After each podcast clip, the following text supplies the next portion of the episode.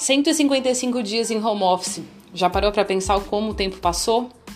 Pois é, esse podcast foi criado para que a nossa equipe nunca perca a intimidade da relação que as pessoas têm que ter, dessa relação interpessoal, é, para reconectar, para religar, porque talvez a falta da presença física da pessoa, do seu colega aí do lado, possa estar fazendo a diferença no resultado do seu trabalho. Eu sou a Fernanda Rebelo e aí eu convido todos vocês da nossa equipe para que a gente possa discutir os nossos casos aqui e para que a gente possa situar todo mundo envolvido na operação.